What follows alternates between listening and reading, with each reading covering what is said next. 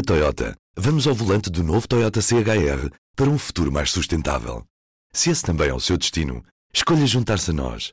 O novo Toyota CHR, para além de híbrido ou híbrido plug-in, incorpora materiais feitos de redes retiradas do mar. Assim, foi pensado para quem escolhe ter um estilo de vida mais ecológico e consciente. Cada escolha conta e escolher o novo Toyota CHR é ir mais além pelo planeta azul. Saiba mais em toyota.pt. Será que o meu sucesso é sorte? Como lidar com a síndrome do impostor?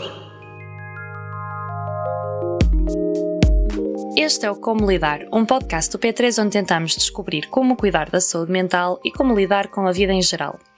Eu sou Mariana Durães e estou tão perdida como tu, mas não te preocupes porque felizmente não sou eu a dar conselhos, há psicólogos dispostos a ajudar-nos. Hoje vamos falar sobre a síndrome do impostor. Já sentiste que não eras assim tão bom no que fazes, mesmo quando tudo te diz o contrário? Ou que estás a fingir ser competente e que, entretanto, alguém vai descobrir que afinal és uma fraude? Se sim, apresento-te a síndrome do impostor. É muito provável que vivas com ela. A psicóloga Tânia Gaspar ajuda-nos a racionalizar e dá-nos dicas para lidar. Tânia, começo por lhe perguntar o que é então a síndrome do impostor?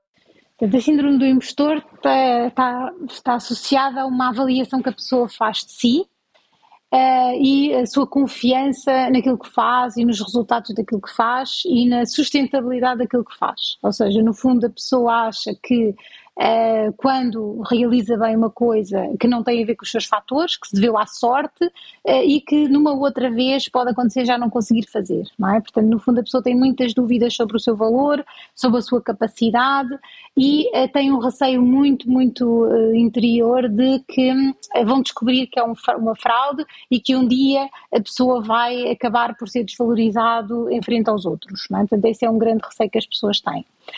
Muitas vezes o que é que acontece? Acontece quando, quando conseguem atingir sucessos, atribuem sempre esses sucessos ou aos outros ou a causas externas, uh, não conseguem reconhecer em si o valor que têm e as suas capacidades. Uhum. Uh, podemos falar em sintomas? Sintomas, sim, aliás, sendo uma síndrome, é exatamente um conjunto de vários sintomas uh, que nós poderemos identificar. Temos questões mais cognitivas, de avaliação, de crenças, em que a pessoa tem uma crença muito, muito séria de que um, de que não vai conseguir fazer e que vai ser descoberto.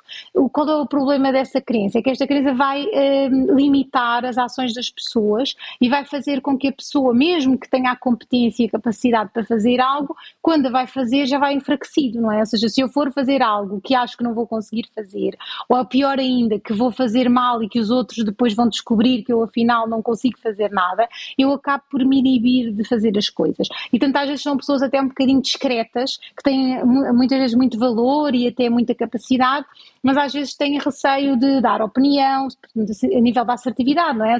Dar a sua opinião, fazer valer a sua ideia, porque acham muitas vezes que os outros vão descobrir que, hum, que afinal eles não têm justificação ou que a sua opinião não tem um fundamento uh, muito sério, mas no fundo não há nenhum uh, fator objetivo para confirmar essa mesma sua crença.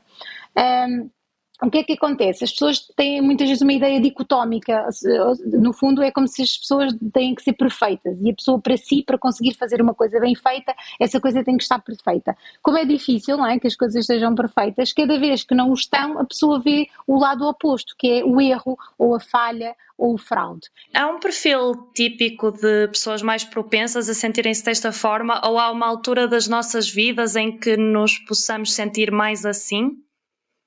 É, nós todos temos características de personalidade. As pessoas que têm este síndrome muitas vezes têm realmente uh, menos abertura à mudança, são mais introvertidas, são mais conscienciosas e, portanto, têm algumas são mais ansiosas e, portanto, têm algumas características de personalidade que estão associadas a este fator. Não quer dizer que toda a gente tenha estas características, tenha este síndrome, e, eh, mas efetivamente normalmente está associado.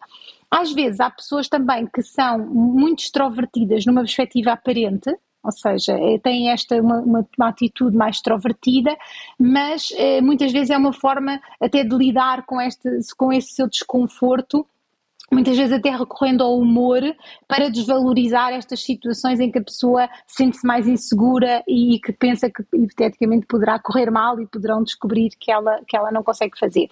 Mas, portanto, não podemos dizer que há um, uma, pessoas que têm características específicas, mas há realmente características da personalidade que estão mais facilmente associadas a este tipo de situação. Uhum. E, e, em relação ao período de vida, por exemplo, se calhar alguém com um, no início de carreira poderá sentir mais isto ou. É assim, depende, porque no fundo isto tem a ver com o desenvolvimento humano. Nós, ao longo da nossa vida, temos tarefas eh, que devemos desenvolver e de, depois passamos para as fases seguintes mais fortalecidos ou mais fragilizados. O que é que isto quer dizer? Quer dizer que se nós eh, eh passarmos para uma fase seguinte mais fragilizados, isto poderá ir ficando e impregnando, digamos assim, a nossa forma de ser ao longo da vida. Numa perspectiva saudável, o que acontece é que as pessoas, ao longo do desenvolvimento, vão se descentrando do eu. E o que é que isto quer dizer? Quer dizer que acabam por relativizar mais as coisas, a dar valor mais a coisas realmente mais importantes do que a outras, ganhando um bocadinho mais confiança, tendo uma percepção de que as coisas são mais relativas, não é? E, portanto, é natural que se a pessoa tiver um desenvolvimento saudável, quando é mais velho, acaba por não ter, não dar tanto valor a esta questão do que é que o outro pensa, mas, mas depende um bocadinho, mais uma vez, ou seja, pode se uma pessoa tem 40 e tal anos e não conseguiu ter um desenvolvimento saudável, às vezes ainda tem este aspecto mais reforçado porque foi se cristalizando e foi reforçando mais este, este aspecto, não é? Portanto, num desenvolvimento saudável, sim, a pessoa progressivamente vai tendo este aspecto mas se não, se não, eh, não tem tanto a ver com a idade, mas sim exatamente com, eh, com este desenvolvimento, com, esta, com as crenças que a pessoa tem e até que ponto ela depois consegue fazer um trabalho consigo próprio, não é? Porque no fundo eh, isto tem a ver um bocadinho com autoconhecimento, com a pessoa conseguir compreender que este é um fator que, que está a moldar a sua vida, que está a moldar as suas oportunidades e, e reconhecer que quer fazer um trabalho pessoal no sentido de ultrapassar, gerir e começar a, a, ganhar competências para que isto não vá afetar realmente a sua vida profissional, pessoal, etc. Não é? Passando à ação, como é que podemos ultrapassar? Portanto, uma das questões principais é realmente o autoconhecimento, que é a pessoa um, compreender que tem estes, este conjunto de, de, variáveis ou este conjunto de sintomas uh, e que muitas vezes o que é que, como é que isto se reflete? São pessoas muito perfeccionistas, são pessoas que acabam sempre por achar que aquilo que estão a fazer, o trabalho que estão a fazer nunca é suficientemente bom, uh, muitas vezes ficam muito ansiosos quando vão ter que fazer apresentações ou quando vão ter situações de desempenho, não é? Ou seja, situações em que vão ter que mostrar que realmente dominam determinado assunto. Um, e, portanto, é, o que é que acontece? Muitas vezes estas pessoas começam a sentir que têm, uh, nestas situações, têm duas hipóteses. Ou começarem a evitar, ou seja, por exemplo, nos dias de apresentações ou mesmo uh, escolhas profissionais que envolvam cada vez menos situações destas, não é?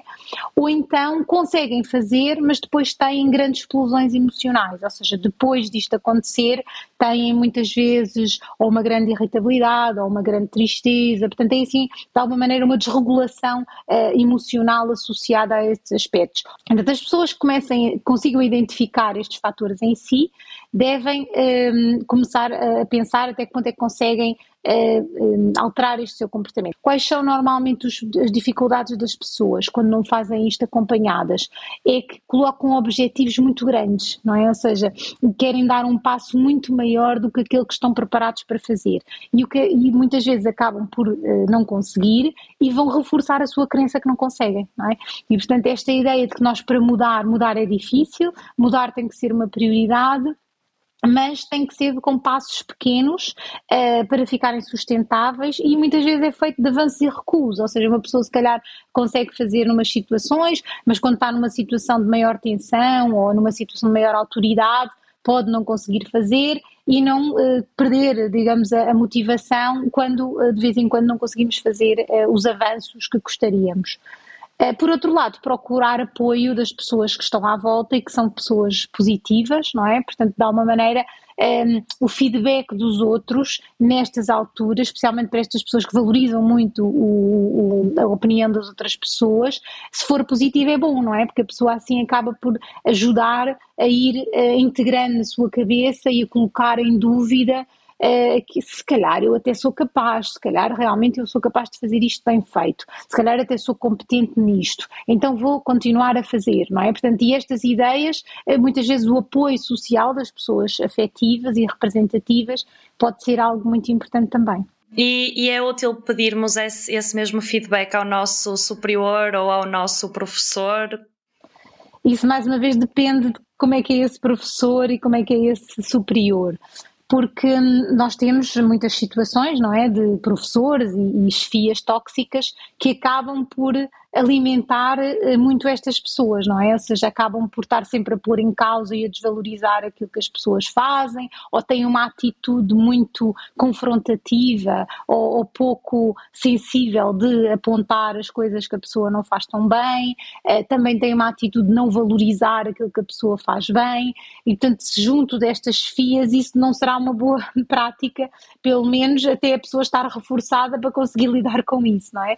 Eh, porque o que é que vai acontecer? Essas situações, essas pessoas vão reforçar esta, esta questão, a pessoa estando fragilidade vai acabar por ainda acreditar mais que não tem capacidade e que afinal não vai conseguir e desvalorizar as suas competências, nestes casos não.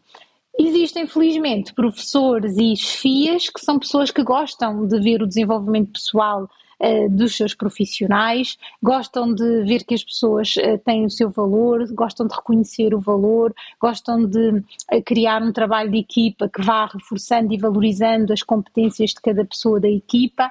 E assim nesse caso sim, ou seja, nessas pessoas é importante porque este, esta chefia vai a par e passo no dia a dia, valorizando, elogiando, respeitando que a pessoa às vezes precisa dos seus tempos, que estas pessoas às vezes têm muita dificuldade em lidar lidar com a pressão, não é? E com o stress, porque ainda vai aumentar esta sua ansiedade. E, portanto, depende, é, é, importante nós sabermos avaliar bem em que contextos é que podemos uh, mostrar-nos mais como somos, não é? E mostrar-nos mais uh, as nossas fragilidades e isso ser bom e, e ser uh, saudável e até construtivo, ou em contextos em que realmente se calhar não é tão um, positivo nós mostrarmos essas fragilidades e é melhor uh, conseguirmos nos fortalecer noutros contextos mais uh, positivos. Vai dando passos realistas na conquista da tua confiança e acredita nas pessoas à tua volta que te dizem que sim, que estás a fazer tudo bem. Mas acredita principalmente em ti. Se estás repetidamente a acertar, o mais provável é mesmo que sejas bom no que fazes. Se calhar agora devia dar aquela voz muito rápida a dizer que isto não anula a potencial necessidade de terapia, não?